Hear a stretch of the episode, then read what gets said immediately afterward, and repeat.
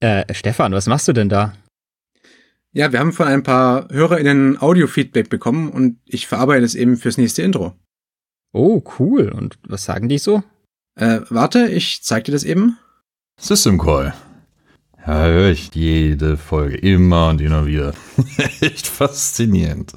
Das klingt ja total gut, aber. Ja, die sind alle so. Überhaupt keinen Grund zu fragen. Warum fragst du? nee, sag mal, die Striche da. Äh, was sind das? Ach so, ja, ähm, also das sind Schnitte. Du schneidest das? Ja, naja, also die Kommentare, die sind eigentlich, eigentlich sind die nicht ganz so positiv. Also nein, das, das kann man nicht so machen. Zeig mal, wo ist denn das Original? So, was für ein Podcast?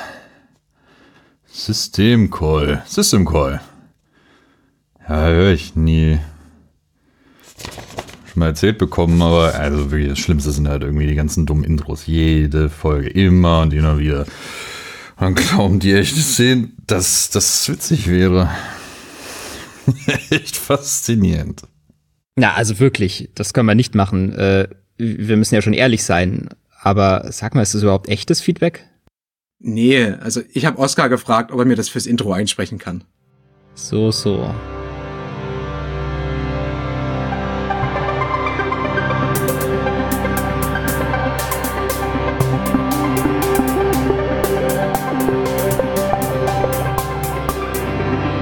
Der System Call heute mit folgenden Themen.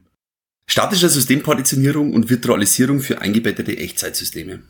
Und die Kunst der Paravirtualisierung. Herzlich willkommen zu dieser siebten Ausgabe des System Call Podcasts. Mein Name ist Stefan Naumann und bei mir ist wie immer der faszinierende Florian Rommel. Moin Flo. Hallo Stefan. Im System Call suchen wir uns immer mehr oder weniger aktuelle Betriebssystemforschung und bereiten die verständlich auf. Und diesmal haben wir uns wieder einen Gast eingeladen. Genau, denn heute aus Regensburg zugeschaltet ist Ralf Ramsauer. Moin Ralf. Grüezi Stefan, grüezi Flo.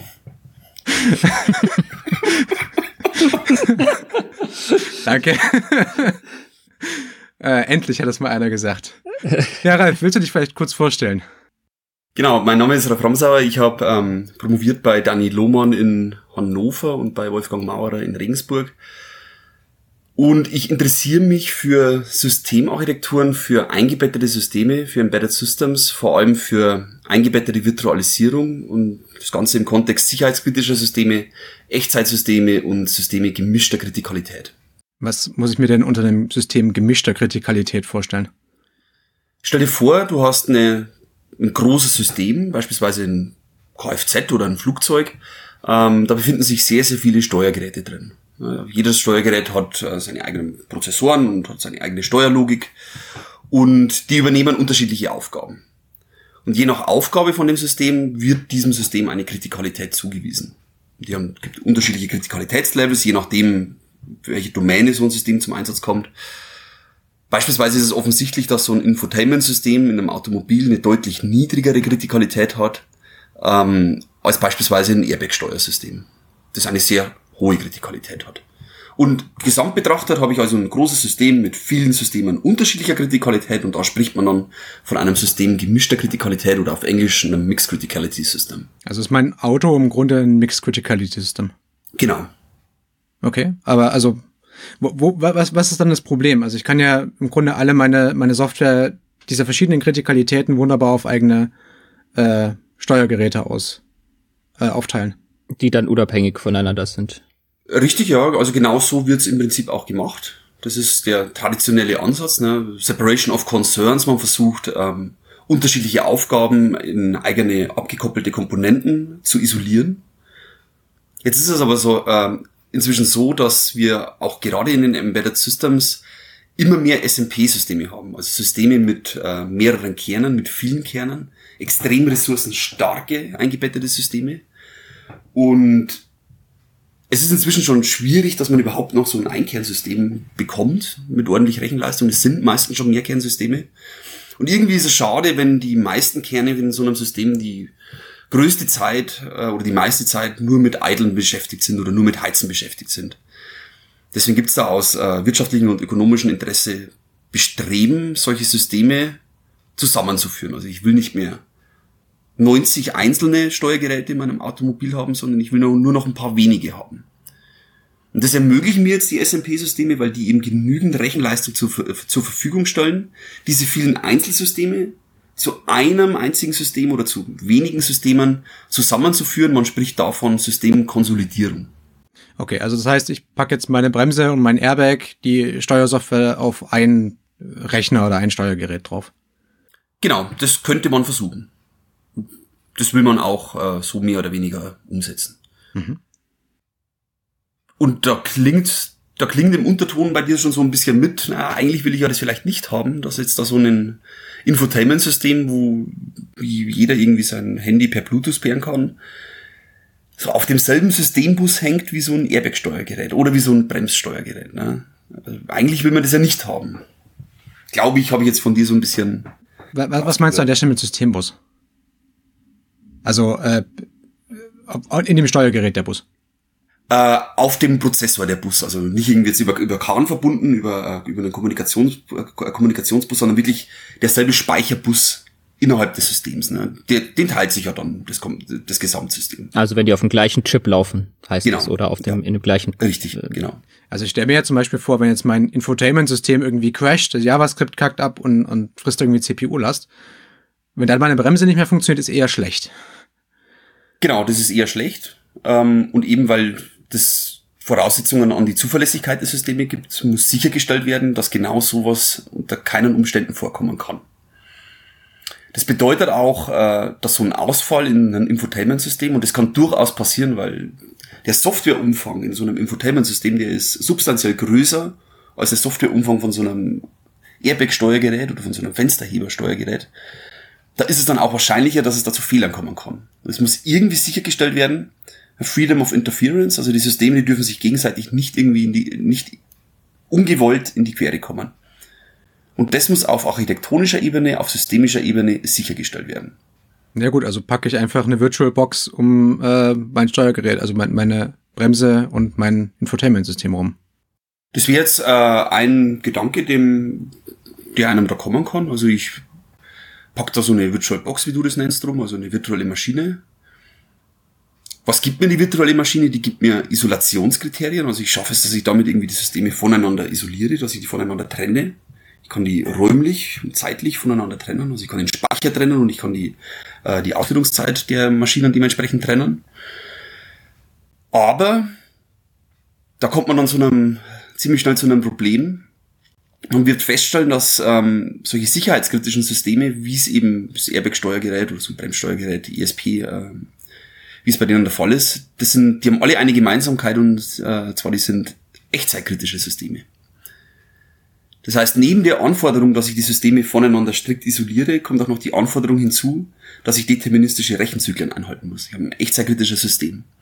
Es darf also nicht passieren, dass die Ausführung von meinem Infotainment-System die Ausführung von dem Airbag-System verhindern würde. Also an, anders ausgedrückt, äh, ich muss garantieren können, dass die Software meiner Bremse oder meinem Airbag innerhalb einer bestimmten Zeitgrenze auch wirklich ausgeführt hat und der Airbag auch wirklich auslöst. Genau, nicht nur innerhalb, innerhalb einer gewissen Zeit, sondern es kann da durchaus dann auch Upper- und Lower Boundaries geben. Also ich habe ein Zeitfenster, in dem die Entscheidung stehen muss. Darf nicht zu früh dran sein, darf gleichzeitig auch nicht zu spät dran sein. Ähm, weil, die, weil das Verpassen von so einer Deadline, innerhalb der ich reagieren muss, zu schwerwiegenden Konsequenzen führt. Ja, also wenn mein Gesicht schon auf dem Lenkrad eingeschlagen ist, dann noch den Airbag, ist eher kontraproduktiv. Äh, genau. Und helfen tut's ja an der Stelle auch nichts mehr. Genau, so Airbag ist ja die, das klassische Beispiel für echtzeitkritische Systeme. Mhm. Okay, also jetzt haben wir die eine Echtzeit äh, Anforderung und wir haben irgendwie eine Mixed Criticality, also wollen gerne das Infotainment-System auf dem gleichen Prozessor laufen lassen wie ähm, irgendwie unser Bremse oder unser Airbag. Genau. Okay, wie machen wir das? Ja, also da gibt's ähm, unterschiedliche Ansätze, wie man das Ganze umsetzen kann. Ähm, einen Ansatz, den wir verfolgen, der ist dennoch die Virtualisierung. Also ich meinte ja gerade, Virtualisierung, ja, kann man machen, gibt uns äh, starke Isolationskriterien, kann aber dann Probleme mit Echtzeitsystemen geben. Weil die klassischen Virtualisierungssysteme, wie, äh, wie wir sie kennen, die kommen ja aus, ähm, aus dem ganzen Cloud-Umfeld, dem Data Center-Umfeld. die haben ja die gleichen Probleme. Ja, da will man auch mehrere Systeme zu einem System zusammenführen. Das ist im Grunde genommen dasselbe Problem, äh, wie wir bei Embedded Systems auch haben. Aber die haben diese Echtzeitanforderungen nicht. Genau, richtig. Die haben zwei, es gibt irgendwie zwei so konkurrierende äh, philosophische Prinzipien. Das eine ist, ich habe ein durchsatzorientiertes System, also ich will auf, per, ich will auf Throughput, auf Performance optimieren. Das ist das Optimierungsziel von äh, klassischer Data Center oder Cloud-Virtualisierung. Und dann habe ich die Echtzeitsysteme. Ne? Da will ich niedrige Latenzen haben. Die beiden, die stehen sich da, die stehen sich immer so ein bisschen gegenüber. Also mich interessiert es nicht, wenn ich da Gigabyte oder Terabyte weise Daten ähm, durch mein System durchscheffeln kann, das virtualisiert ist. Ich will niedrige Latenzen einhalten können. Ähm, kann man sich dann überlegen, dass solche Virtualisierungssoftware-Systeme grundlegend andere Designprinzipien haben, die so erstmal für die verschiedenen Domänen nicht matchen, auch wenn sie versuchen, am Ende des Tages so dasselbe Ziel, starke Isolierung zwischen den einzelnen Ausführungsdomänen äh, umzusetzen. Also wir haben einfach andere Anforderungen. Also ein Teil sind die gleichen, aber wir haben. Teil sind die gleichen, genau, Isolierung. Ähm, die Detailausgestaltung, die ist dann doch ein bisschen anders. Wo, wobei ja die Isolierung oder Isolation bei dir schon ein bisschen weitergeht. Ne? Also da, da kommen ja noch so mikroarchitekturelle Geschichten dazu, so Caches. Ja, also ich, wenn, wenn ich jetzt, also da, dadurch, dass wir Echtzeit erreichen wollen, müssen wir eigentlich dafür sorgen, dass der, dass die Bremssoftware nicht von der, vom Infotainment im Cache gestört wird, dass dann zusätzliche Cache-Misses dazukommen, die vielleicht unvorhersagbar sind. Genau, da kommen wir jetzt schon ziemlich in die, in die, in die einzelnen Details runter. Ja, also bei vielen Architekturen sind äh, bestimmte Levels äh, des Caches geteilt über mehrere Kerne. Und sobald ähm, verschiedene Kerne verschiedene Kritikalitäten oder Aufgaben verschiedener Kritikalitäten ausführen, dann kann es natürlich dazu kommen, dass die, ähm, dass die um denselben Speicher im Cache kämpfen. Und da muss man dann irgendwie sicherstellen, dass genau solche Situationen nicht passieren können, die eine Domäne äh, hoher Kritikalität irgendwie beeinflussen könnten. Äh, das geht ja sogar bis dahin, in, wenn man an Mikroarchitektur-Attacken denkt oder so, wenn man im Infotainment-System durchaus ja vielleicht auch Code ausführen kann, der, was weiß ich, nicht unbedingt ähm, sicher wäre, dann ähm, wäre ja sogar sowas möglich. Genau, also gerade mit Spectre und Meltdown, die haben ja ähm, Möglichkeiten aufgewiesen, wo ich auch über Prozessoren hinweg auf Speicher möglicherweise lesen kann, den ich gar nicht lesen darf. Jetzt wenn da natürlich irgendwelche Geheimnisse drinstehen, jetzt gehen wir aber ein bisschen weg von Safety, wir schauen jetzt eher so ein bisschen äh, in die Security-Richtung, ähm, dann möchte ich das auch möglicherweise verhindern. Und gerade solche Cache-Attacken, die haben ja in den letzten Jahren wieder an Popularität äh, so, jetzt geht's wieder langsam ein bisschen zurück, aber die, es gab mal eine Zeit, wo die ordentlich an Popularität gewonnen haben. Genau, also auch die fein architektonischen Details von so einer Architektur, die muss man beim Design von so einem System, das das Ganze lösen soll, muss man beachten. Und um jetzt beispielsweise zu verhindern, um das Beispiel mit den Caches abzuschließen, um zu verhindern, ähm, dass sich verschiedene ähm, Ausführungseinheiten auf so einer CPU ähm, bei den Caches in die Quere kommen, gibt es verschiedene Strategien und Ansätze, wie man das verhindern kann. Auf x86-Prozessoren von Intel gibt es beispielsweise eine CPU-Erweiterung, die heißt CAD, Cache Allocation Technology. Da kann ich eben einzelnen CPUs dedizierte Portionen aus dem Level 3 Cache, wo dann auch nur sie darüber verfügen dürfen, zur Verfügung stellen und kann so sicherstellen, dass dieser Kern immer die nötige Menge an Cache, die er zur Ausführung braucht, auch definitiv erhält. Wenn die Architektur das nicht zur Verfügung stellt, gibt es andere Möglichkeiten, ähm, nur mal um Stichwort zu nennen, Cache Coloring. Also man ordnet ähm, Speicherseiten im virtuellen Speichermanagement so an, dass sie genau für, die, für das Design des Caches optimal liegen. Also da gibt es auch verschiedene Strategien, wie man solche architektonischen Detailprobleme dann in den Griff bekommt. Okay, aber was ist denn nun eigentlich Virtualisierung und wie können wir sie in diesem Kontext benutzen? Also Virtualisierung bedeutet eigentlich immer, dass ich ein Programm in einer Ausführungsumgebung äh, ausführen möchte, die nicht die echte Hardware ist. Ähm, das kann zum Beispiel bedeuten, ich führe eine Interpretersprache in einem Interpreter aus. Es kann aber auch bedeuten, ich führe einen Prozess auf meinem Betriebssystem aus. Ne? Ein Betriebssystem abstrahiert mir die echte Hardware von dem System weg. Zumindest teilweise. Ja. Teilweise, genau.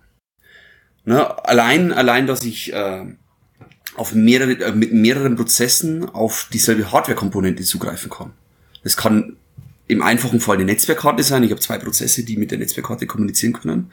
Wird diese Hardware-Ressource virtualisiert, damit mehrere Programme gleichzeitig auf diese Hardware-Ressource zugreifen können. Hängt also auch sehr viel mit äh, Ressourcenkontrolle und Ressourcensharing zusammen, ähm, virtualisieren. Virtualisierung kann aber auch bedeuten, dass ich die komplette Ausführungsumgebung einer Maschinendefinition in eine virtuelle Umgebung überführen möchte. Also ich will die komplette, die, ein komplettes System mit kompletter Hardware einer virtuellen Umgebung zur Verfügung stellen. Das kann auch Virtualisierung bedeuten. Und das ist Virtualisierung, wie wir das in unserem Kontext gerade verstehen. Also ich will nicht irgendwie einen Prozess auf einem Betriebssystem ausführen, sondern ich will tatsächlich die komplette Maschine einer, ähm, in einer virtuellen Umgebung zur Verfügung stellen. Also das quasi für das äh, darin laufende Betriebssystem so aussieht, als wäre es auf der echten Maschine. Genau, also das ist ein Kriterium an solche virtuellen Maschinen. Das muss sich so verhalten. Ich brauche identisches Verhalten, wie wenn ich auf echter Hardware ausführe. Ich muss voll auf die Ressourcen zugreifen können, wie wenn ich auf echter Hardware sitze. Und auch eine Anforderung, die dritte Anforderung nach Popek und Goldberg an ähm, virtualisierbare Systeme. Ein sehr, sehr großer Anteil der Instruktionen, die in so einer virtuellen Maschine ausgeführt werden, die soll ohne jegliche Intervention durchgeführt werden können. Da kommen wir schon zu so einem wichtigen Punkt.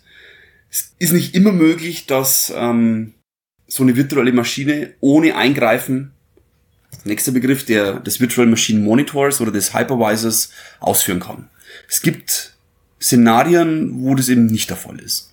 Ja, da muss dann die, ähm, der Virtual Machine Monitor eingreifen und die Ausführung von einer bestimmten, von einer bestimmten Instruktion übernehmen. Man spricht von Moderieren von einer Instruktion. Das kann durchaus vorkommen, passiert bei der Cloud-Virtualisierung genauso wie bei der Embedded Virtualization. Ähm, aufgrund von architektonischen Defiziten beispielsweise. Okay, das heißt dann zum Beispiel, dass man ähm, ja den virtuellen Maschinen jetzt ein Stück Speicher jeweils zuweist oder einen Prozessorkern oder auch nur Teil eines Prozessorskern, indem man hin und her wechselt zwischen denen. Aber das löst ja jetzt noch nicht unsere Anforderungen bezüglich Mixed Criticality, die wir vorher formuliert haben. Also nur weil die jetzt auf virtuellen Maschinen laufen, heißt ja nicht, dass sie sich nicht gegenseitig beeinflussen.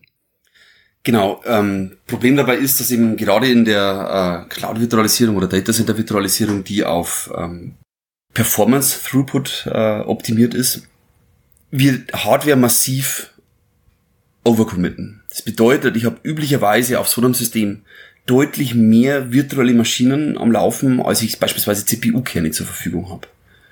Ja, das ist dann, passiert dann Timeslicing, mehrere VMs teilen sich denselben CPU-Kern und jede bekommt halt dann ähm, eine Quota an Rechenzeit, ähm, in der die virtuelle Maschine ausführen darf.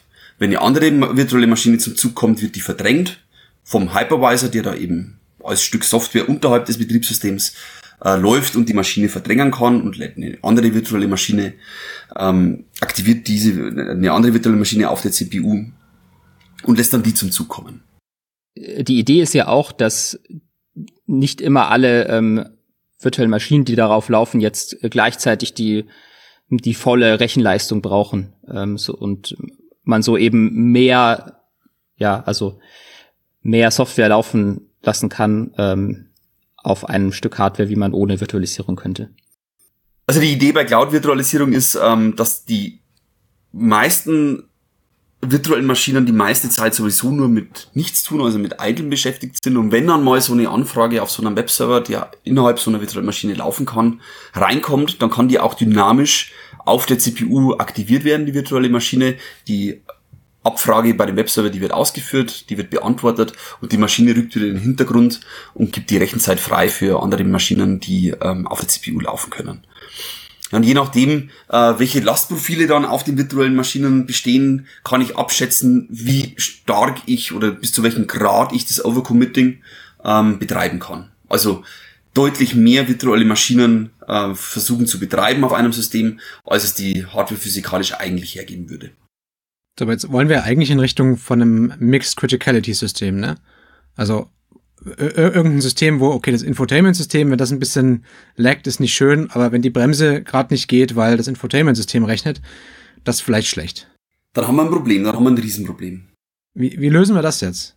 Also allein, allein dadurch, dass bei so Cloud-Virtualisierung die Partitionen oder die, die Ausführungsdomänen, die virtuellen Maschinen gescheduled werden müssen, ne? also wenn ich da verschiedene ähm, ähm, virtuelle Maschinen auf einem CPU-Kern hin und her schiebe, dann ist es nichts anderes als ein Scheduling von virtuellen Maschinen. Das kostet Overhead.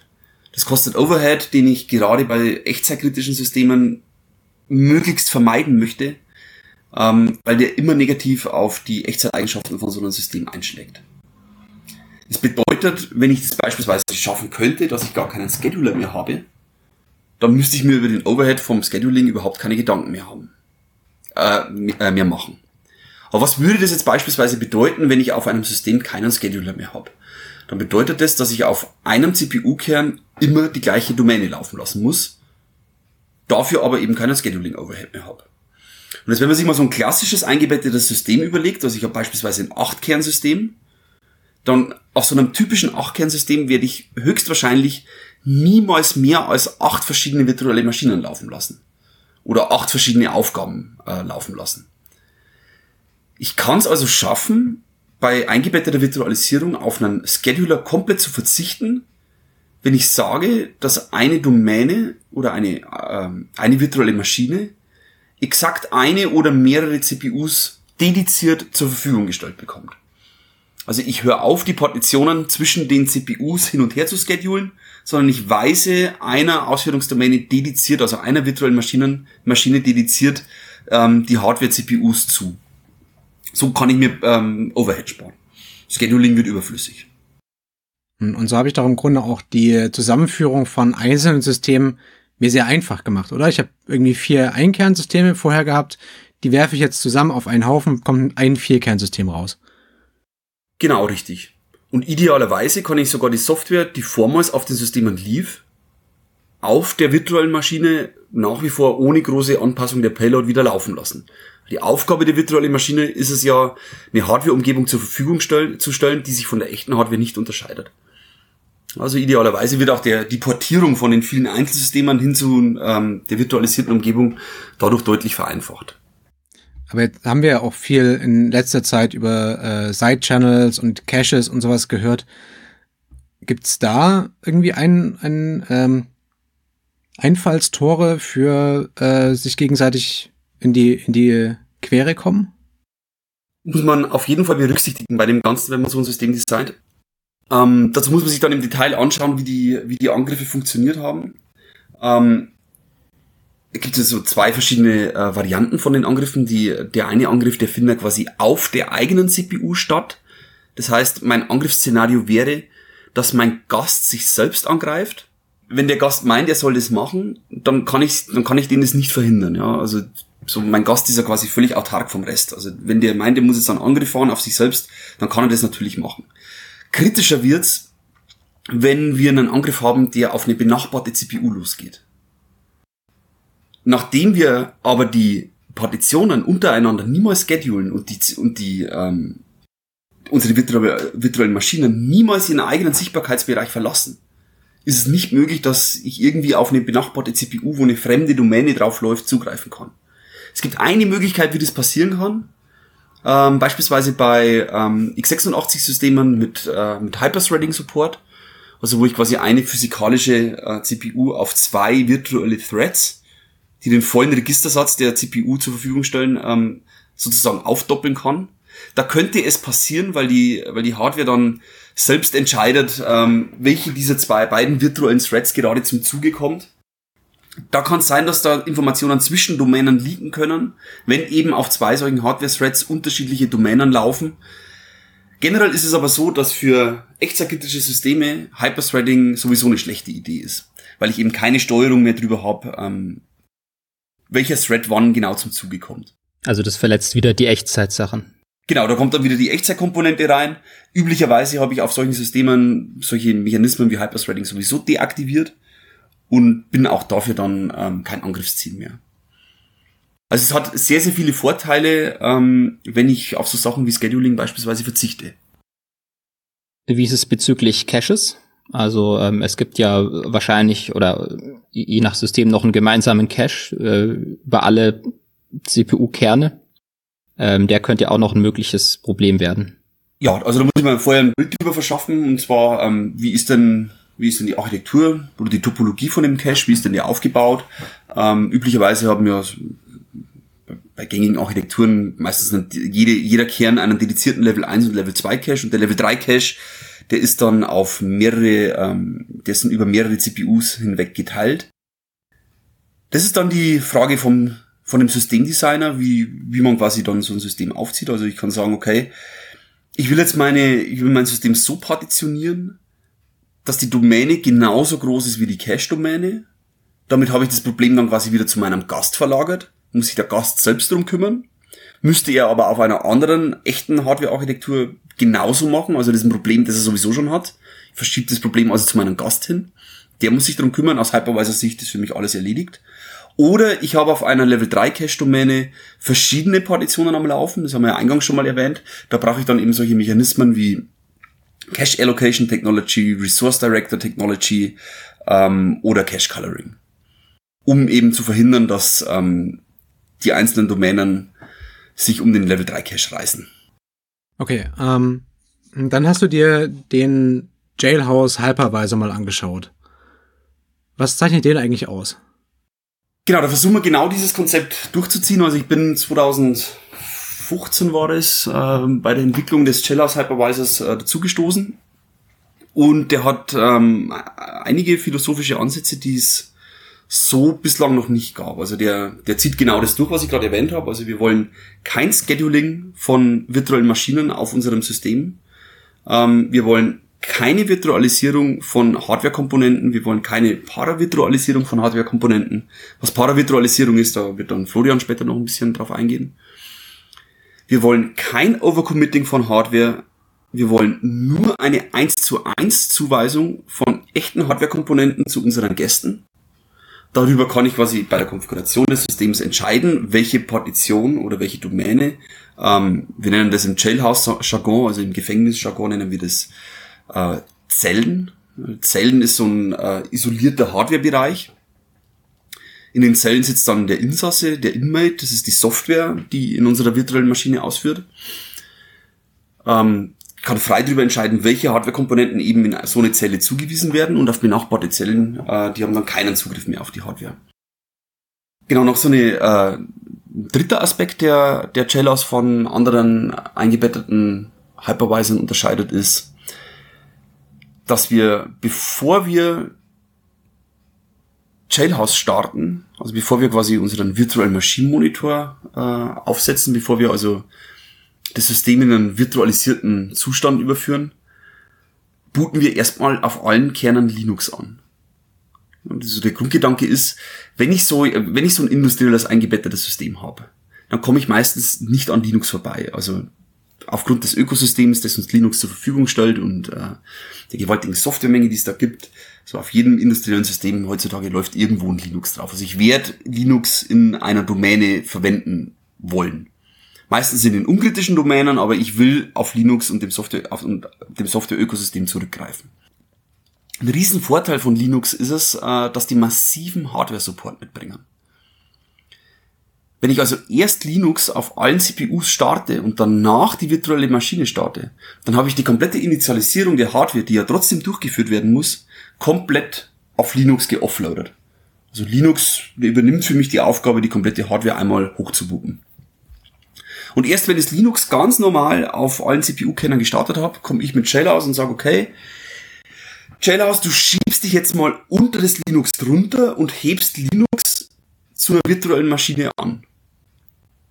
Also erst nachdem Linux gebootet hat, fahre ich mich unter das Betriebssystem drunter und lifte Linux quasi in den Zustand von einer virtuellen Maschine hoch.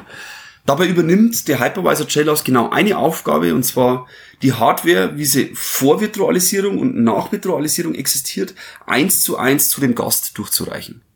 Also ich reiche den Zugriff auf den physikalischen Speicherbereich, so wie es vorher war und so wie es nachher war, oder so wie es nachher sein soll, eins zu eins auf den Gast durch. Jeder Interrupt, der auf dem System ankommt, wird eins zu eins direkt zu unserem Gast durchgereicht.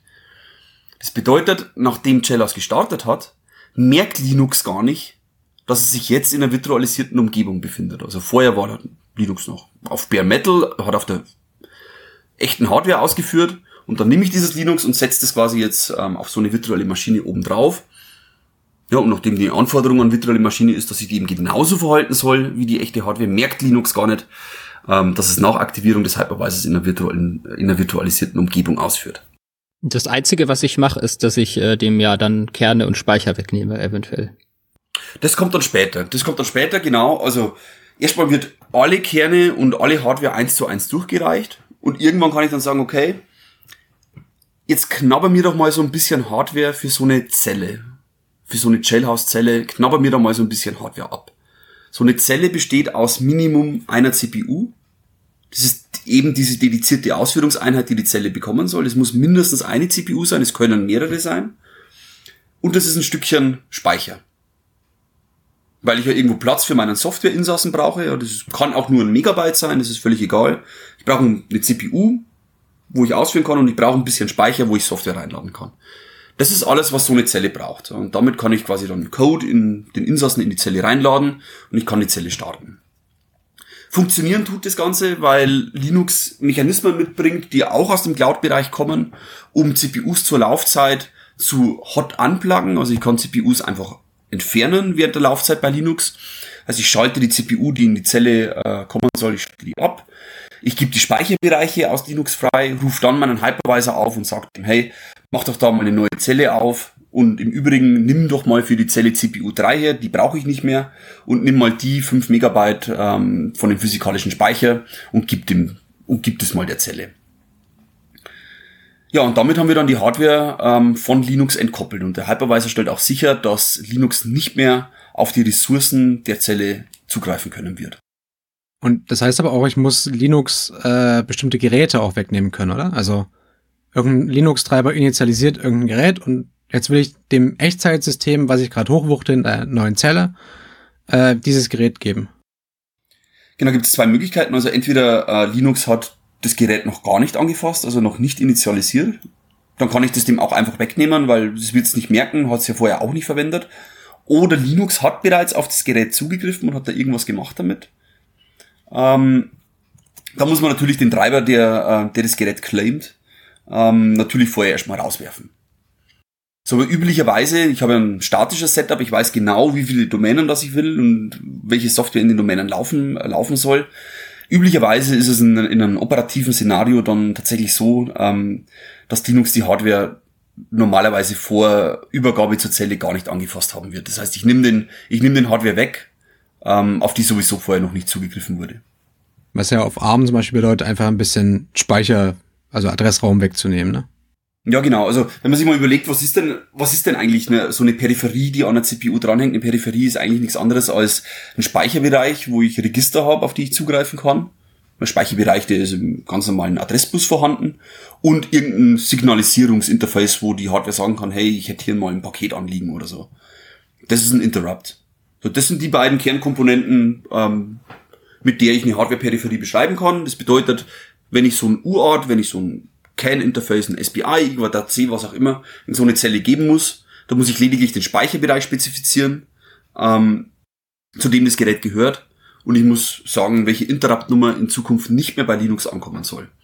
Der Hypervisor, der übernimmt dann die Kontrolle über die eigentlichen Hardware-Ressourcen und sagt, okay, wenn der Interrupt für das Gerät ankommt, der geht jetzt nicht mehr an die Linux-CPUs, sondern geht an die CPUs ähm, der jeweiligen Jailhouse-Zelle.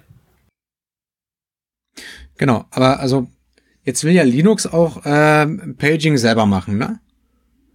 Und Linux glaubt ja immer noch, er hat den kompletten physischen Adressraum. Wie, wie geht denn das? Also es gibt bei ähm, virtualisierbaren Architekturen üblicherweise sowas wie äh, sogenanntes Second Level Paging oder Nested Paging.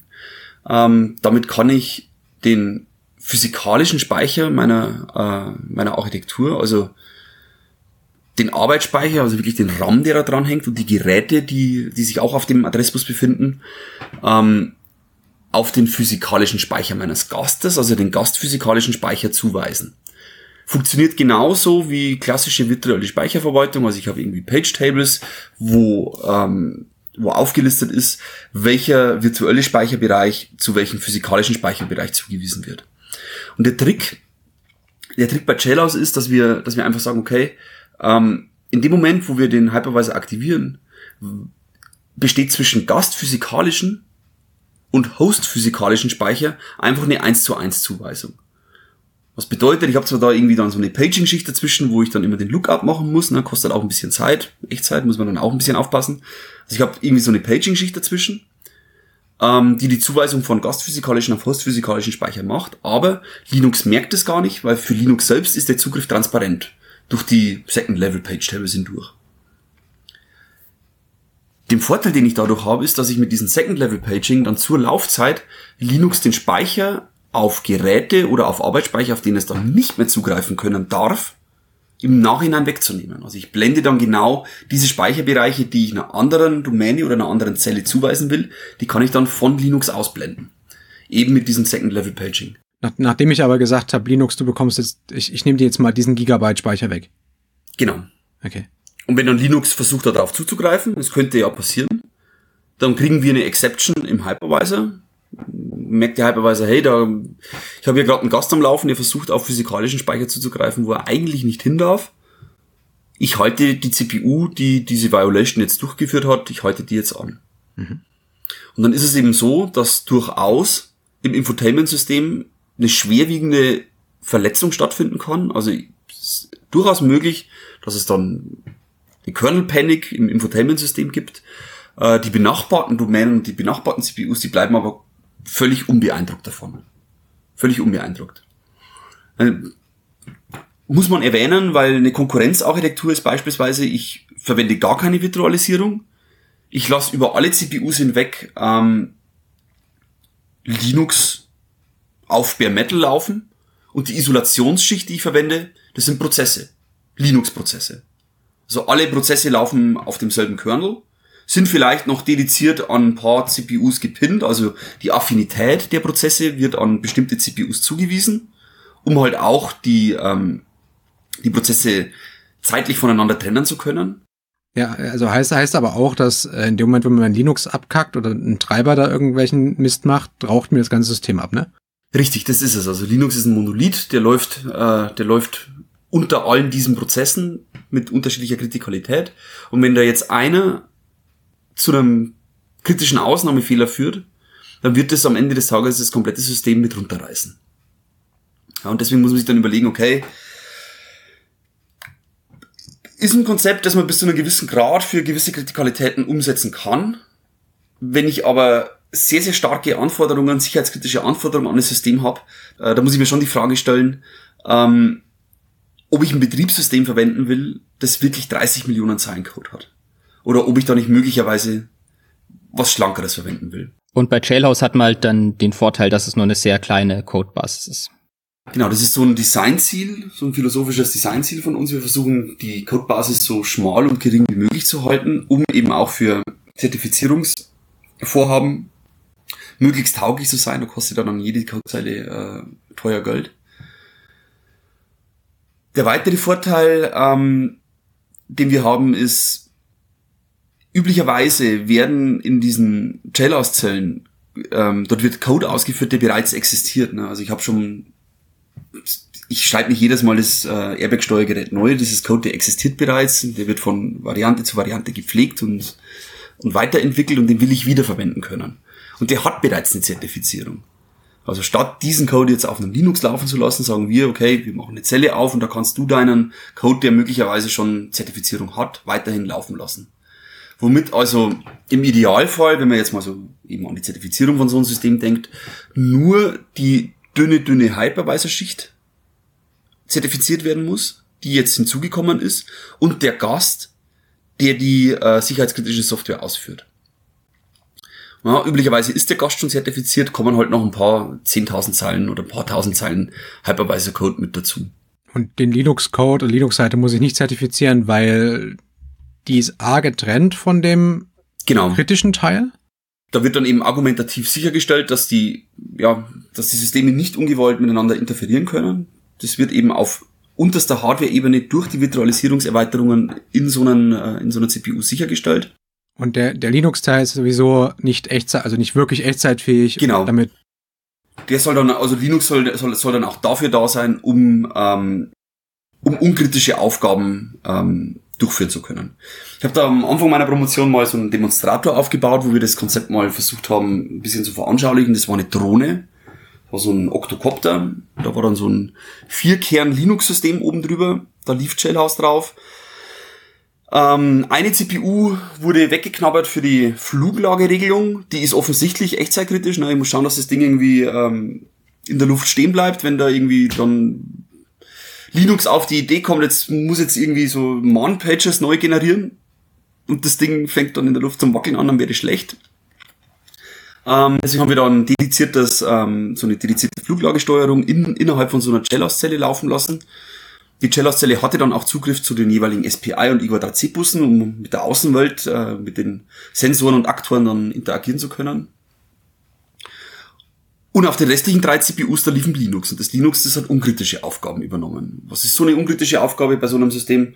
Ähm, da war unten dann noch so eine Kamera dran. Die Kamera hat äh, Bildaufnahmen gemacht. Und da so mit OpenCV, ein bisschen Image Processing.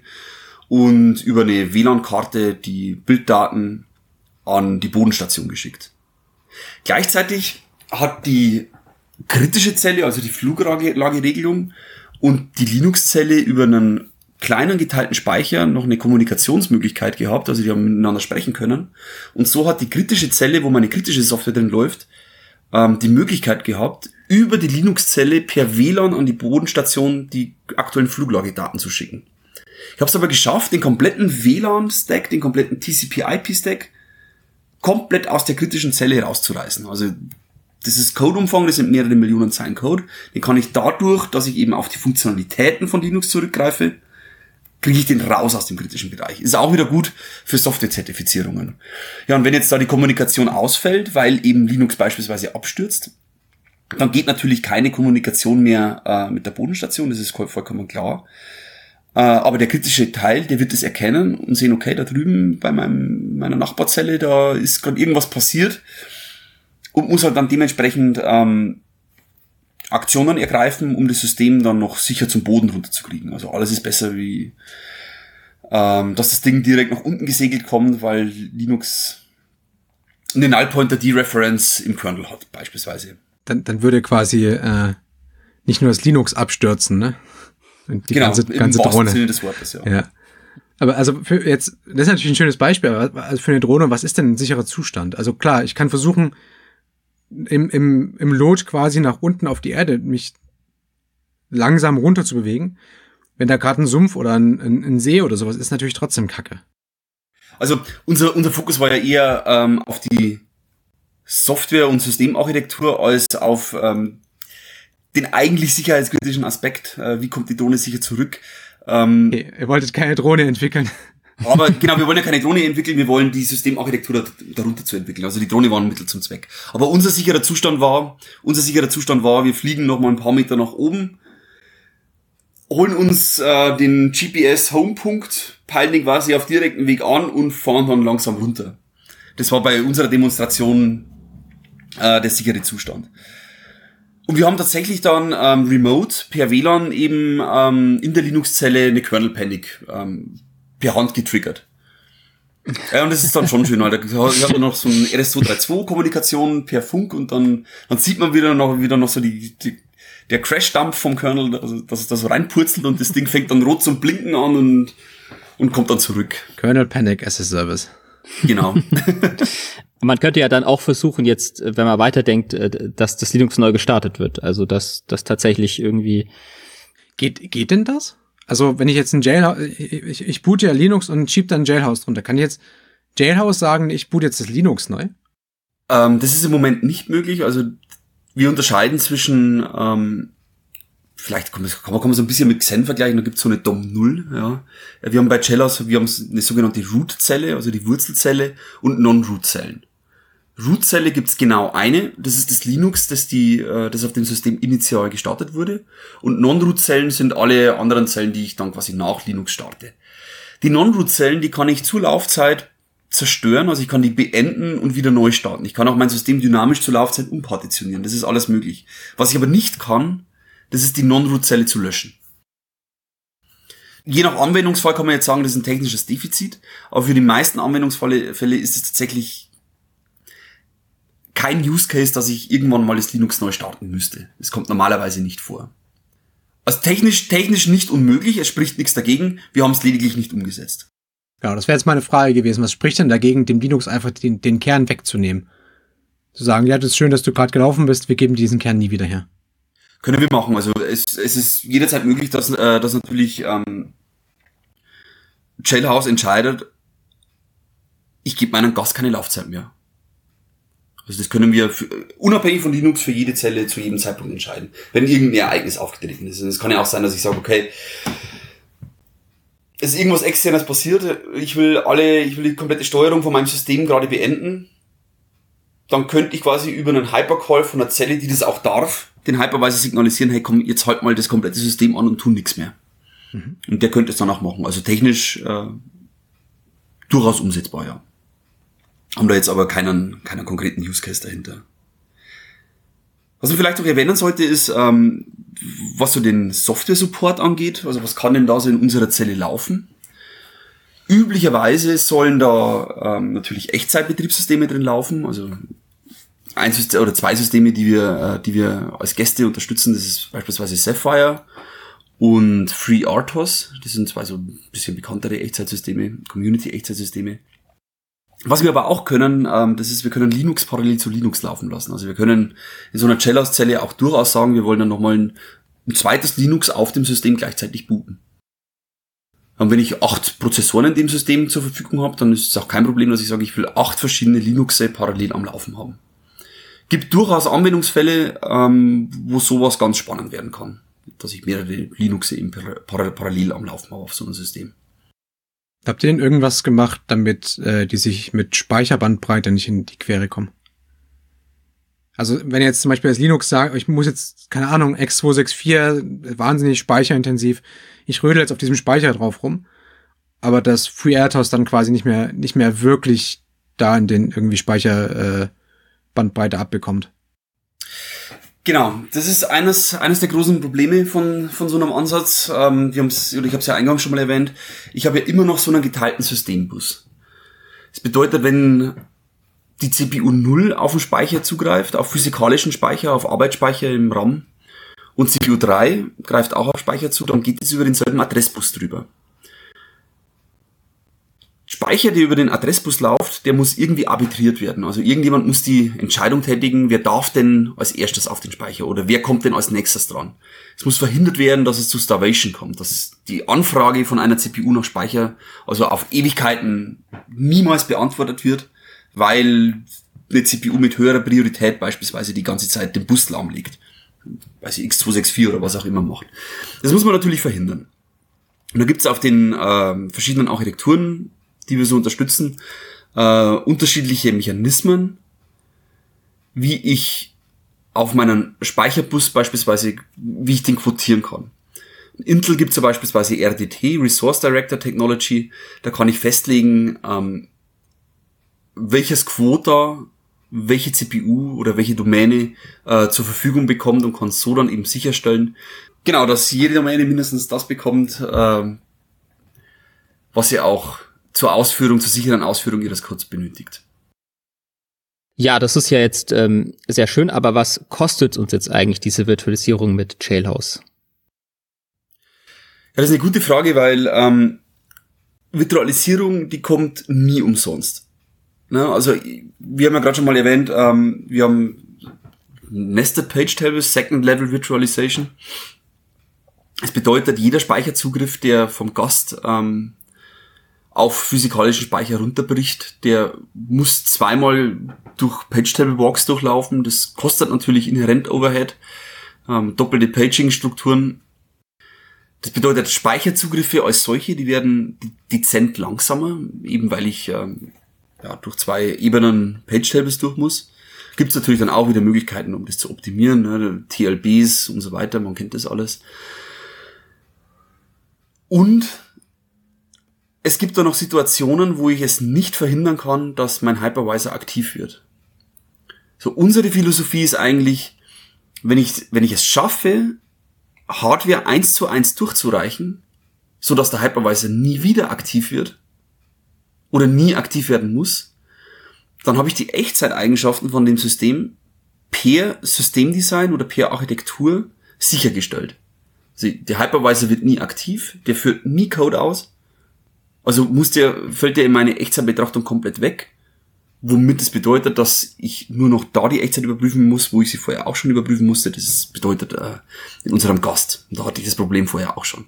Also wenn ich das schaffe, dass der, dass ich Zero Overhead Virtualization erreiche, spielt der Hypervisor als solcher für die Echtzeit keine Rolle mehr. So, genau das versuchen wir. Also unser Ziel mit Jailhouse ist es, dass wir wirklich einen Hypervisor haben, der in einem operativen Szenario, wenn das System also läuft, nie wieder aktiv werden muss. Das ist so leider auf zeitgenössischen Architekturen so noch nicht möglich, nur in manchen Anwendungsfällen. Wann muss denn der Hypervisor beispielsweise aktiv werden? Schauen wir uns mal so, ähm, so eine klassische ARM-Architektur an, wo ich eben so Geräte dran hängen habe, SPI I, I Quadrat C. Also Beispielszenario, ich habe ein SPI und ich habe ein I Quadrat C Gerät und ich möchte beide Geräte in unterschiedlichen Domänen verwenden können. Also ich will SPI in der Zelle A und ich will I Quadrat C in der Zelle B. Dann kann ich das jederzeit machen. Ja, wir haben Second Level Paging. Das bedeutet, ich weise die Speicherseite, auf der sich das I Quadrat C Gerät befindet, nur in die eine Zelle zu und wo das SPI Quadrat, äh, SPI ähm, sitzt, das weise ich nur in die andere Zelle zu und ähm, die Geräte sind voneinander soweit isoliert.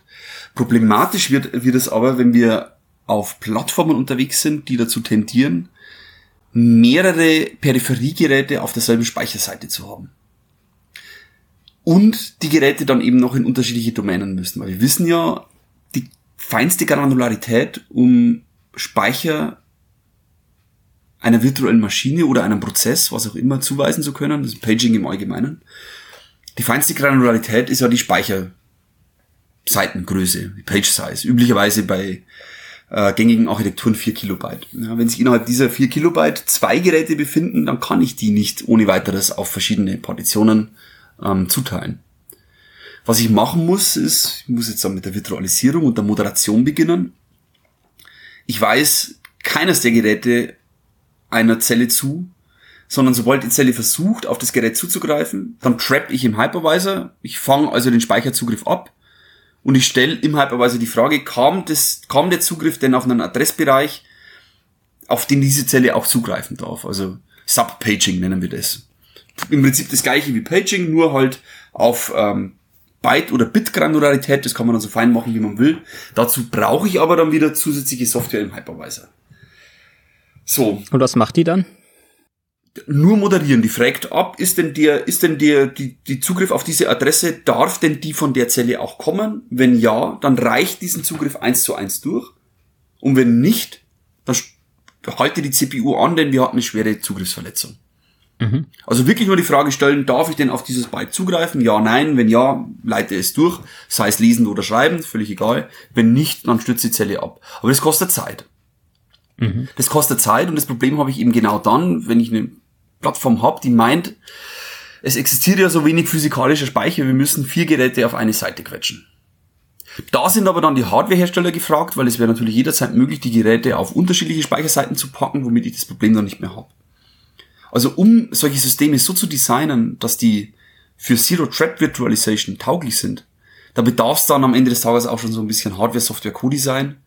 Ähm, weil die Hardwareentwickler natürlich wissen wollen, welche Limitierungen oder welche Anforderungen wir an die Plattform stellen. Wäre es nicht, nicht auch möglich, ich meine, du, du hast ja den, den, den gastvirtuellen Speicher hast du ja im Griff.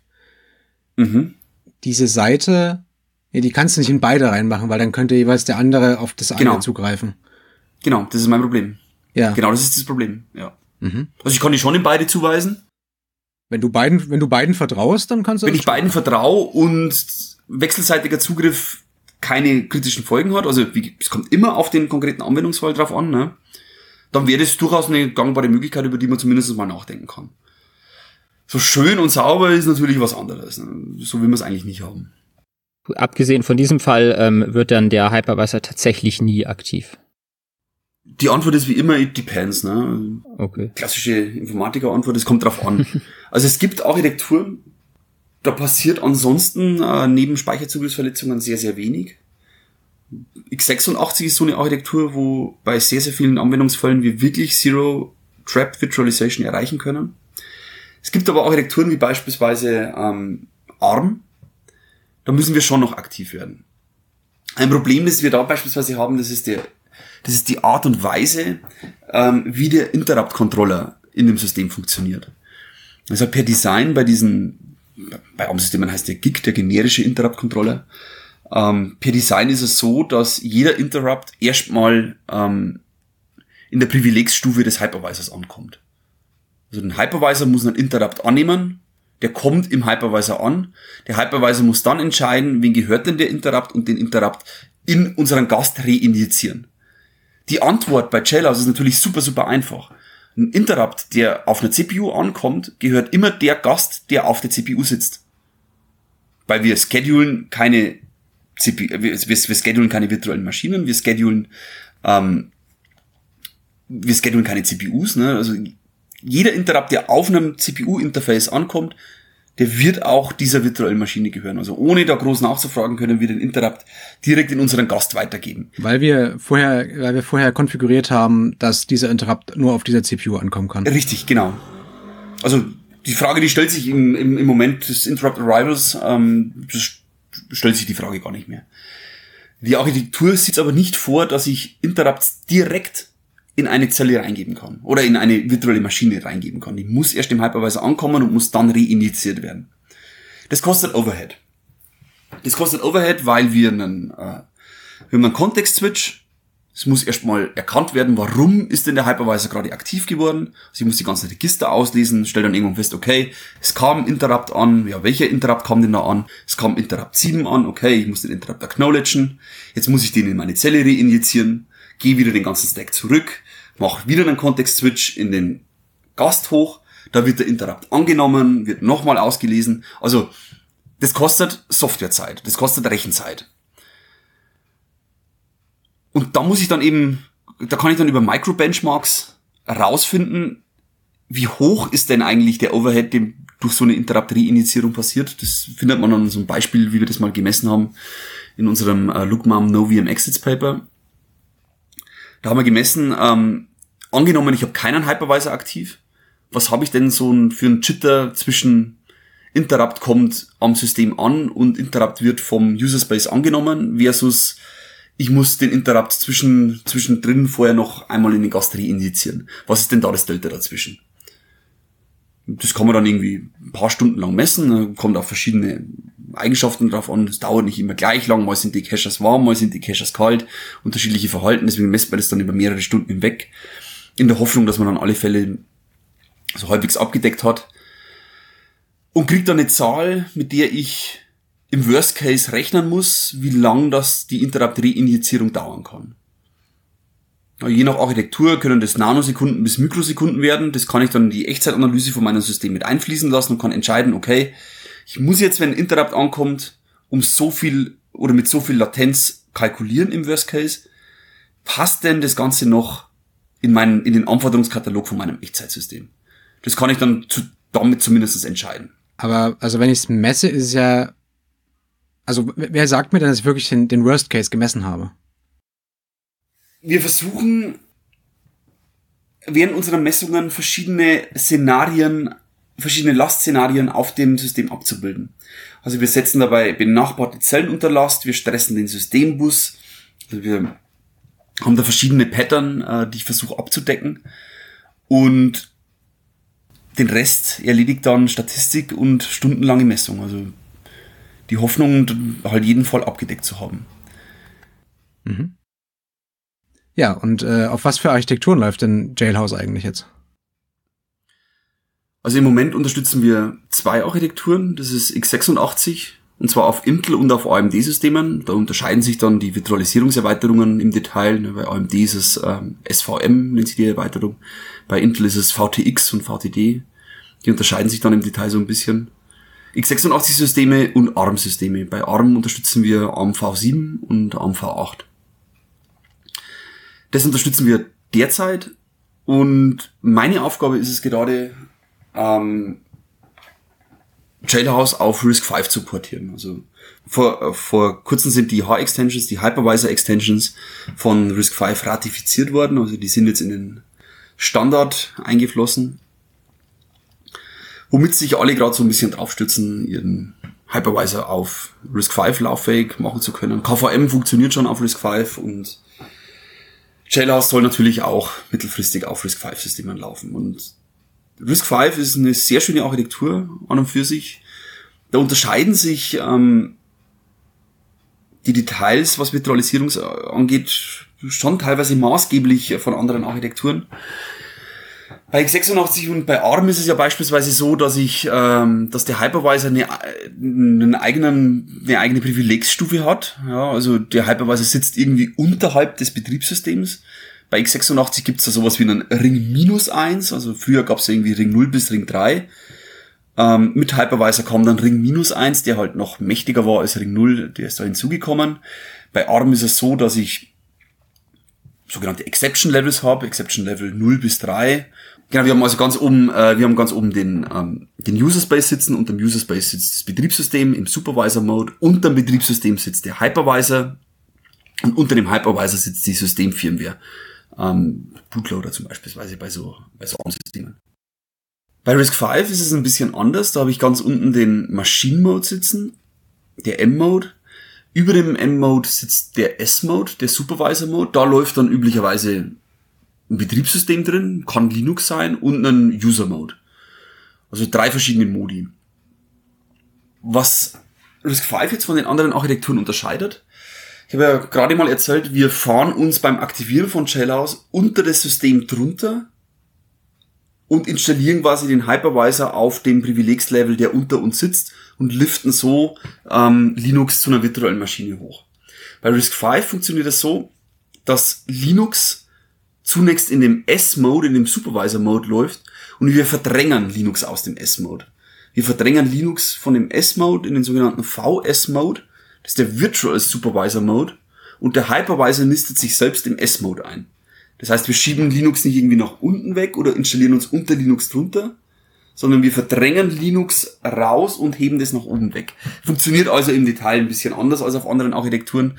Die klassischen Probleme gibt's bei RISC-V aber im Moment äh, auch wie bei vielen anderen Architekturen, beispielsweise die Interrupt Reinjection, wo der Hypervisor noch zwingend aktiv werden muss, die existiert bei RISC-V genauso wie bei ARM, eben weil der Interrupt-Controller noch so ein paar ähm, Schwächen hat, um das ohne Traps umsetzbar zu machen. Das gleiche Problem mit bei Speicherseiten, wo sich mehrere Geräte gleichzeitig befinden. Das hat man bei RISC-V auch genauso wie bei anderen Architekturen, aber ähm, nachdem das eine offene Befehlssatzarchitektur ist, RISC-V, gibt uns das die Möglichkeit, dass wir da jetzt sagen können, okay, was fehlt uns denn eigentlich noch, um unser großes Ziel Zero Trap Virtualization umzusetzen? Wo sind denn da die Knackpunkte von der spezifischen Architektur? Die sieht man immer erst, wenn man so ein System äh, in Realitas mal implementiert und sich das ansieht. Das kann man systematisch erfassen.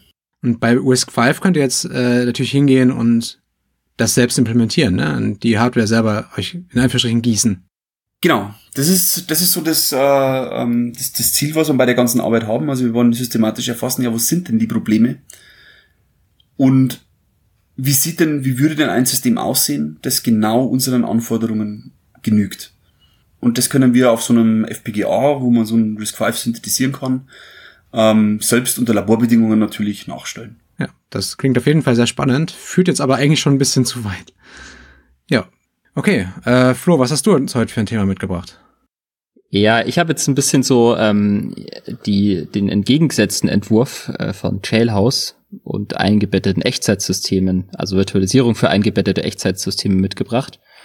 Und zwar na, geht es, habe ich mich mit Paravirtualisierung beschäftigt und ja, im Gegensatz zur vollen Virtualisierung ähm, stellt jetzt eine Paravirtualisierung nicht genau die gleiche ja, gen genau die gleiche Schnittstelle zur Hardware, also wie die Hardware zur Verfügung einer Anwendung, sondern eine leicht abweichende Schnittstelle oder auch eine teilweise erheblich abweichende Schnittstelle. Und die Idee dahinter ist, dass man jetzt nicht mh, hm, einfach die Hardware emuliert, sondern eine eine Schnittstelle zur Verfügung stellt, die durch die Emulation von Software besser geeignet ist. Also die dann einfacher ist zu implementieren. Das ist an sich schon eine alte Idee. Also die gab es schon ähm, bei alten IBM Hypervisoren oder ähm, ja auch schon traditionell bei anderen Virtualisierungstechnologien in Form eines Hypercalls. Mhm, aber so richtig äh, zur vollen Blüte kam sie dann erst äh, wahrscheinlich mit dem mit dem Xen Hypervisor. Aber was was was was heißt jetzt eigentlich Paravirtualisierung? Also das jetzt äh, wenn wenn ich ein Hardware-Gerät habe, dann nicht jeden Hazard mitnehmen, der da in dem Gerät passiert, sondern nur die grobe Funktionalität implementiere oder äh ja, also man kann sich das so vorstellen, ich habe zum Beispiel einen, ähm, ich will in meine virtuelle Maschine äh, Speicherplatz einblenden, also eine Festplatte einblenden, ein, ein Gerät. Und jetzt ähm, überlege ich mir, okay, ich könnte jetzt irgendeine Festplatte emulieren, beispielsweise die, die ich selber habe, aber ähm, ich will nur einen Teil der Festplatte einblenden und jetzt ähm, überlege ich mir eine ganz eigene Schnittstelle die, die gar nichts mit einer echten Hardware wirklich zu tun hat. Und die blende ich dann in der virtuellen Maschine ein und die virtuelle Maschine, also das Betriebssystem, das darin läuft, das hat jetzt einen Treiber für dieses also für dieses gar nicht real existierende Gerät. Aber dieses gar nicht real existierende Gerät ist eben einfacher für den Hypervisor zu emulieren. Mhm, okay. Genau.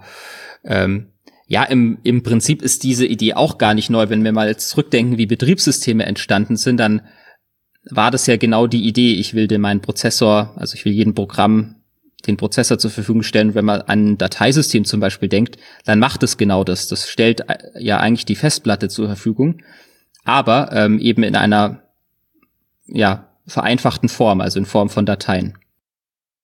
Ja, warum will man jetzt Paravirtualisierung haben? Da gibt's mehrere Gründe. Zum einen will man Architekturen unterstützen, die gar nicht so gut geeignet sind, um eigentlich Virtualisierung darauf zu betreiben. Das war eben der Fall bei x86, bevor die Virtualisierungserweiterungen kamen.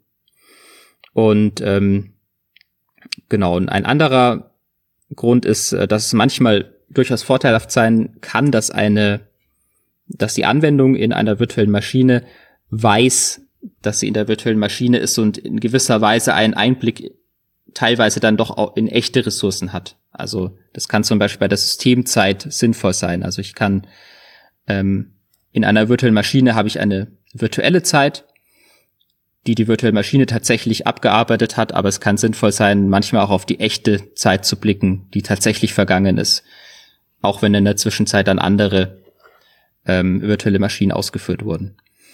Genau, und dann, ähm, was ja gerade schon diskutiert wurde, kann es, es effizient sein, Peripherie oder I.O.-Geräte hm, zu emulieren, die, die nicht so eine komplexe Schnittstelle haben wie die Hardware. Genau, also dass wir, dass wir quasi nicht die echte Nvidia, Titan, sonst irgendwas darstellen, sondern eine generische VGA-Grafikkarte, die halt nur dies, das und jenes kann, sehr, sehr einfach zu äh, den Treiber dafür zu implementieren ist. Genau. Genau, es gibt natürlich auch noch ein, ähm, ein ähm, Nachteil, den wir haben. Wenn wir die Hardware-Schnittstelle jetzt äh, anders gestalten, dann muss unser Betriebssystem oder unsere Anwendung in der virtuellen Maschine das natürlich auch wissen. Also sie braucht dann eben ähm, eigene Treiber, ne, um diese virtuellen äh, Geräte dann zu benutzen. Ja, was ich mir da jetzt konkret dazu angeschaut habe, ist ähm, das Paper Xen and the Art of Virtualization. Das ist schon 2003 erschienen. Und ähm, das hat diese Paravirtualisierung eben auf die Spitze getrieben, die es ja vorher schon gab, die schon sehr alt ist. Ja, und was wollten die erreichen?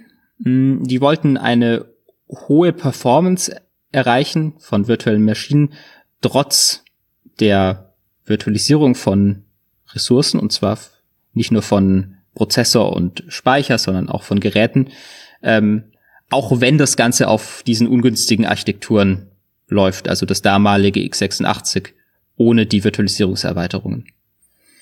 Und ähm, sie wollten viele Gäste, ähm, also volle Multi-User-Betriebssysteme auf einer, ja, auf einem Rechner laufen lassen. Also das waren so die Beginne der dieser Cloud-Ära. Und damit ist es auch genau das, jetzt irgendwie das Entgegengesetzte von Jailhouse. Ja, wir, wir wollen hier also möglichst viel auf einem Rechner unterbringen und Overcommitment betreiben und diese ganzen Dinge.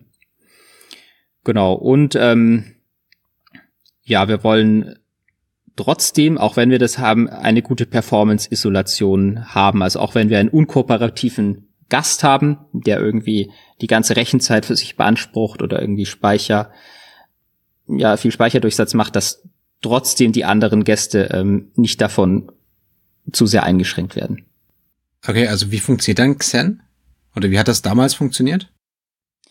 Ja, also da, damals ähm, war das dann so, also die zuerst mal muss ja Xen die CPU und den, den Speicher virtualisieren. Und äh, was man damals auf x86 hatte, ist, dass man vier Protection Domains hat, also nicht nur den klassischen User Mode und den Kernel Mode, sondern es gab auch noch zwei dazwischen. Mit 64 Bit gibt es jetzt nicht mehr. Das, das waren also diese, das waren also diese Intel-Ringe, ne? Genau, genau. Und äh, wie das jetzt war, ist, dass auf Ring 0 eigentlich das Betriebssystem lief und nur auf Ring 0 können diese ganzen ja, privilegierten Operationen ausgeführt werden, also die das Betriebssystem eigentlich braucht. Und auf Ring 3 dann die User-Prozesse. Und 1 und 2 wurden eigentlich zu der Zeit gar nicht benutzt. Oder nicht mehr benutzt. Ähm, und was Xenetz macht, ist, dass es ähm, ganz ähnlich wie Jailhouse erstmal normales Linux bootet und dann sozusagen ähm, Xen im Nachhinein aktiviert, also aus einer ähnlichen Idee. Ne? Wir lassen die ganze Hardware-Initialisierung Linux machen. Und was es jetzt macht, ist, dass es dieses Linux in den Ring 1 hebt und Xen dann in Ring 0 läuft. Also eigentlich wieder ganz ähnlich, wie wir es jetzt äh, für Risk 5 gehört haben. Also in, da gibt es dann Parallelen. Äh, Problem ist jetzt aber, dass die äh, privilegierten Instruktionen in Ring 1 schon verboten sind. Ja? Also wir können da eigentlich nur User-Space-Zeug ausführen. Ähm, wir können uns da Speicher einrichten, der dann quasi auf Ring 3 nicht mehr äh, zugreifbar ist. Das geht schon, aber wir können nicht die privilegierten Instruktionen ausführen.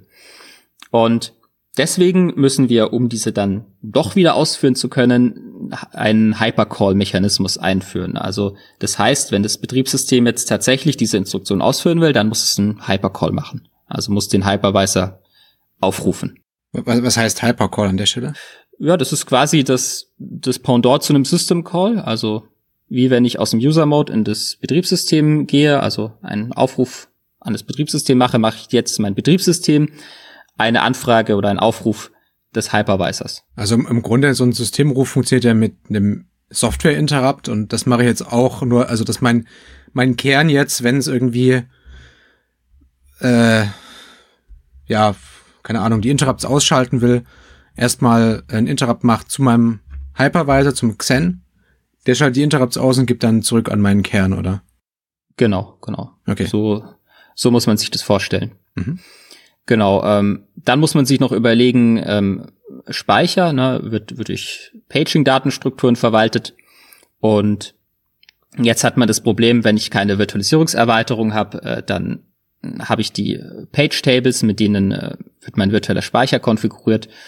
Und was Xen jetzt macht, ist, ähm, um das Ganze ja effizient zu gestalten, ist, dass diese Page Tables schon lesbar sind für den für das Gastbetriebssystem, aber die Schreibzugriffe müssen natürlich über den Xen Hypervisor passieren, weil ähm, es gibt da bestimmte Einschränkungen. Ne? Ich, ich, ich darf mir ja nicht jeden Speicher holen, weil das könnte ja Speicher sein, der einem anderen Gast gehört. Genau, und ähm, ja, der physikalische Speicher ist prinzipiell dann fest partitioniert, also ich habe bestimmte, auch bestimmte Abschnitte des Speichers, die bestimmten Gästen dann gehören, aber das kann auch zur Laufzeit dann noch äh, verändert werden. Das heißt, Xen hat damals noch keinen, ich nehme jetzt aus dem, aus dem einen Gastspeicher raus und packe ihn zum anderen gemacht. Doch, doch, das geht, das ging schon.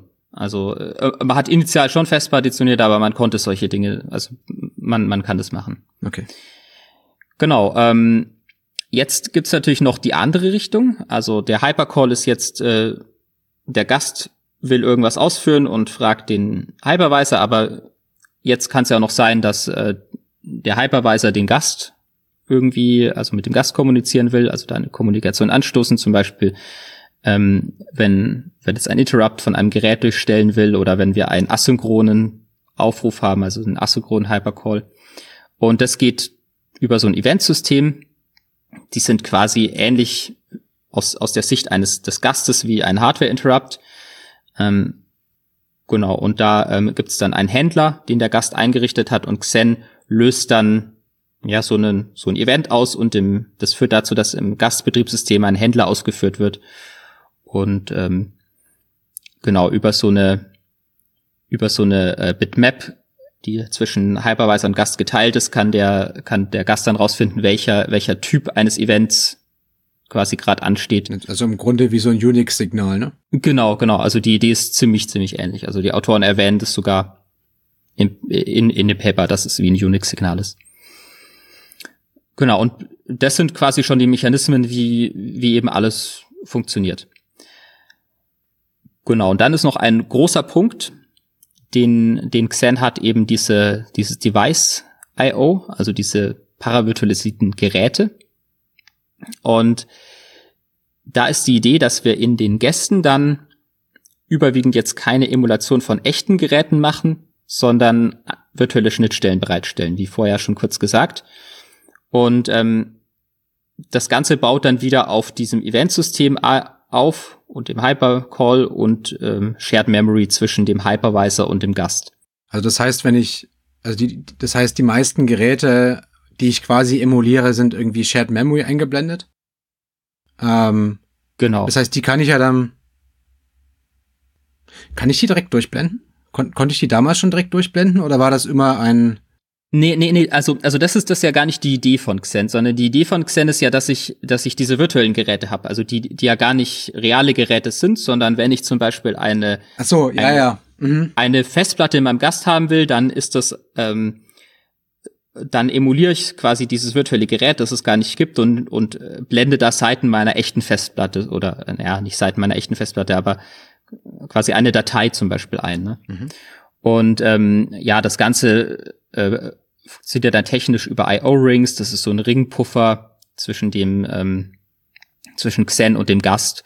Und da werden dann Requests und auch die Antworten wieder darauf jeweils reingeschrieben.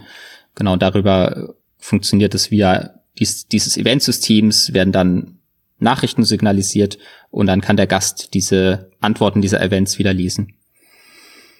Genau, und das Ganze, ähm, ja, das Ganze funktioniert dann ganz gut und macht, macht das wesentlich schneller, als, als es wäre, wenn man eine echte Hardware dann emulieren würde.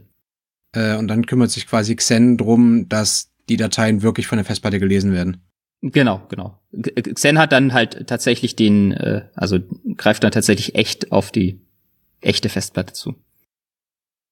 Also er bekommt dann über diesen IO-Ring quasi die Anfrage, hier gib mir mal Datei so oder ja, keine Ahnung. Ja, eher, ja, gib eher, mal Datei so und so und, und, und in Mitte, also Xen findet raus, ist die Datei und holt sie von der Festplatte, blendet sie dann, dann ein. G genau, oder eher ein Block, also es ist ein Block, oder ein Block dann in dem ja. Fall. Ja, genau, und auch der, das Netzwerkgerät läuft auf diese Weise. Mhm. Früher war, war ja mal so die Idee, ich muss zwingend die Existenz des Hypervisors verstecken, indem ich eine Umgebung kreiere, die sich genauso verhält wie echte Hardware. Und Xen geht halt den Weg und sagt, okay, wir verstecken gar nicht, dass du dich in einer virtuellen Maschine befindest, sondern du, du weißt darüber Bescheid, dass du in einer virtualisierten Umgebung bist. Ich weiß auch darüber Bescheid. Und demnach können wir die Kommunikation so gestalten, dass sie halt für uns beide optimal wird.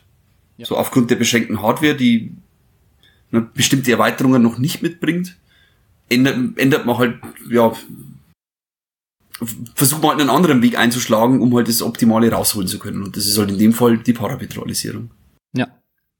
Genau, und das Ganze funktioniert auch recht gut oder hat damals auf jeden Fall recht gut funktioniert. Also sie haben das damals ähm, eben äh, implementiert. Also äh, wir erinnern uns, man muss ja auch das, das Gastsystem anpassen, da, dass es auf diesem, auf diesem ganzen paravirtualisierten Zeug läuft. Also im Prinzip war das ähm, für den Kernel dann, für den Gastkernel dann so eine Art neue Architektur, die sie da eingeführt haben eben Xen auf, auf x86 zum Beispiel.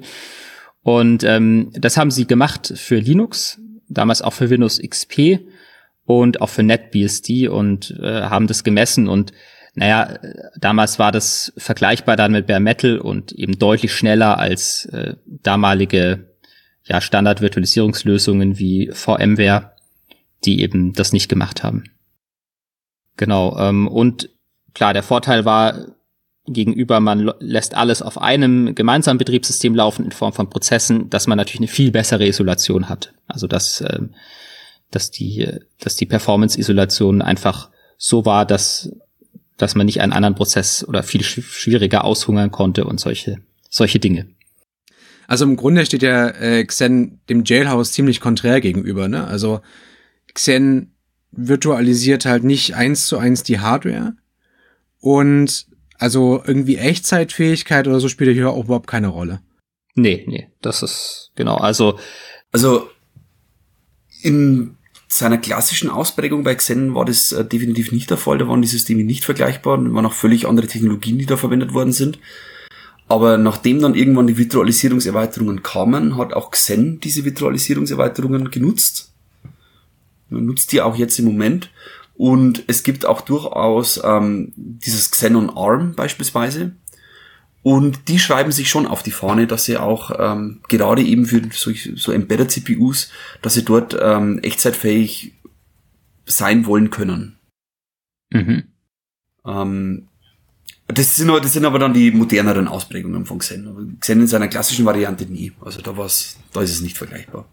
Ja, genau. Das führt uns auch äh, jetzt ein bisschen dazu, was eigentlich heute damit ist. Ne? Also ähm, es wurden ja dann irgendwann auch, also für x86 dann die Virtualisierungserweiterungen, also Befehlssatzerweiterungen sind das ja eingeführt. Und ähm, dann war, ist ja einiges von dem jetzt überflüssig. Ne? Dann muss ich, äh, muss ich mich nicht mehr um dieses, um dieses Paging Sorgen machen, weil dafür gibt's dann einfach ähm, andere Möglichkeiten und über die privilegierten Instruktionen auch nicht. Mhm. Aber es gibt ein, ein Anwendungsgebiet, wo Paravirtualisierung immer noch äh, ja ein großes Ding ist und auch immer noch viele Vorteile bringt und das ist eben dieses Device I.O., nämlich äh, Geräte, ja, die ich dann einblenden, also die ich kreieren will und die nur ein, na, ein Teil eines Gerätes irgendwie widerspiegeln, also klassischerweise natürlich Festplatte. Ja, also wenn ich zum Beispiel in der virtuelle Maschine ähm, mit, sagen wir, QEMU oder VirtualBox laufen lasse und, und ich will ein, ein, eine Datei als Festplatte da einblenden, dann kann ich Paravirtualisierung verwenden. Also Word.io gibt's da zum Beispiel. Das wird viel verwendet. Und ähm, da ist Paravirtualisierung wirklich immer noch ein großes Ding. Dann hat der Gast halt einen Treiber, der genau diese, diese Möglichkeit spricht. Bei Word.io ist es immerhin noch ein PCI-Gerät, das emuliert wird, aber danach ist es quasi kein echtes Gerät mehr. Also da, da hört es dann schon auf. Und vielleicht ist es so ein auch ja quasi sagt uns, dass das bezüglich äh, Prozessor und Speicher und so weiter sich dann schon einiges getan hat bezüglich der Hardware-Unterstützung von der Virtualisierung, aber die Peripheriegeräte da immer noch ähm, keine gute Unterstützung von Seiten der Hardware bieten. Also da, so, dass eben Paravirtualisierung noch benötigt wird. Was mich ja total interessieren würde, ist, also du hast, äh, Ralf, du hast ja gerade gesagt, Xen setzt jetzt auch diese Virtualisierungsinstruktionen ein. Ist oder also hat hat diese diese Art von Paravirtualisierung heute noch wirklich den Sinn oder ähm, dadurch, dass wir jetzt diese Virtualisierungsinstruktionen haben und alles Mögliche irgendwie partitionieren können in unserem Prozessor, macht es eigentlich mehr Sinn, einfach die echte Maschine durchzureichen und das ist schneller und besser und äh, sowieso viel geiler, als eine Paravirtualisierung aufzubauen. Also angenommen, ich würde, jetzt gehen wir mal zu dem Cloud-Bereich, ne, weil da kommt ja das Ganze sowieso. Ja, genau, also. Mhm. Also angenommen, ich würde, ähm, ich kann natürlich auch so eine Festplatte oder so eine SSD eins zu eins komplett in meine virtuelle Maschine durchreichen. Das ist problemlos möglich und dann kann das Ding ohne irgendwelchen Overhead ähm, des Hypervisors auf diese Platte dediziert zugreifen, aber kein anderer. Jetzt will ich aber diesen Gast nicht unbedingt die vollen 10 Terabyte von dem Ding zur Verfügung stellen, sondern nur die Hälfte oder nur ein Quota oder was auch immer. Dann bin ich darauf angewiesen, dass entweder die, diese, ähm, dieses Gerät mir Partitionierungsmöglichkeiten zur Verfügung stellt. Es gibt verschiedene Möglichkeiten, wie ich echte physikalische Geräte ähm, partitionieren kann. Zum Beispiel über PCI. Ne? Es gibt ähm, System Root I.O. Virtualization, SRIOV, hat man vielleicht schon mal gehört. Da kann ich einer physikalischen Netzwerkkarte kann ich sagen, hey, bau mir doch da mal bitte 10 PCI-Funktionen draus und dann habe ich 10 virtuelle Netzwerkkarten, die gehen aber alle auf dieselbe Hardware runter. Die steuern sich aber alle gleich an, diese 10 Karten. Und eine dieser Karten könnte ich jetzt dann in so eine Partition reingeben. Dann bräuchte ich beispielsweise keine Paravirtualisierung mehr für diese Netzwerkkarte. Genauso könnte ich mir auch so eine Festplatte vorstellen, die ich partitionieren kann in Hardware und braucht dann keinen Overhead mehr des Hypervisors. Das ist aber nicht in allen Fällen gegeben und ist auch nicht so schön dynamisch rekonfigurierbar, wie man das halt in so Cloud-Umgebungen gern hätte. Deswegen greift man dann da trotzdem noch sehr, sehr oft auf oder eigentlich ständig, fast ausschließlich auf die Paravirtualisierungsmechanismen zurück. Also das ist eigentlich schon das, was man im freien Feld draußen sehr, sehr häufig findet. Ja, aber es, aber es wäre ja schon interessant zu sehen, dass mal auch, auch in der, in der Festplatte oder SSD zu sehen. Solche Möglichkeiten, wie es schon bei Netzwerkkarten gibt. Also bei Festplatten macht man üblicherweise irgendwie LVM oder sowas. Das ist Logical Volume Manager, aber das ist halt alles Software- und Paravirtualisierung dann, ne? Das ist auch wieder eine Software-Sache, genau. Genau. Es kann leider nicht die Festplatte schon selber. Das so, dass man es einfach durchreichen könnte. Ja, da haben wir doch eine Marktlücke entdeckt. Ja, PCI, PCI, der Busstandard, der hat halt, der hat halt genau dieses Problem adressiert ja schon mit diesem System Root I.O. Virtualization, wo ich also ein physisches Gerät auf mehrere Geräte aufteilen kann.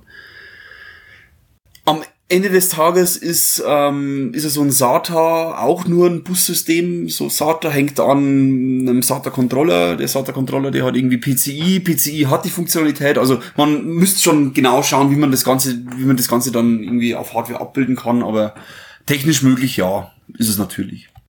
Na, alles klar. Okay, damit wären wir wieder am Ende der Sendung. Und wie immer am Ende der Sendung die Frage, was haben wir eigentlich gelernt? Also ich habe gelernt, dass Virtualisierung in Echtzeitsystemen erst dadurch möglich wird, wenn der Hypervisor so wenig wie möglich macht und so das System und seine Echtzeitseigenschaften nicht stört. Also ich habe halt viel über die Geschichte von Virtualisierung, gerade von über die Geschichte von Xen gelernt und wie man es damals, also so vor 20 Jahren, ohne spezielle Virtualisierungserweiterungen geschafft hat, dennoch Hardware-Virtualisierung zu, äh, zu ermöglichen und wie uns genau die Konzepte, die damals geschaffen worden sind, also beispielsweise das Konzept der Paravirtualisierung, wie uns das noch bei moderner Virtualisierung heute noch nutzen kann oder nutzt. Und wenn ihr mal in die Paper reinschauen wollt, dann sind die entsprechend in den Show Notes verlinkt und dann bleibt mir eigentlich noch zu sagen, Ralf Ramsauer, vielen Dank. Gerne, ich sage auch vielen Dank, hat mich gefreut. Und Florian Rommel, vielen Dank auch dir. Vielen Dank, Stefan. Und euch vielen Dank für die Aufmerksamkeit.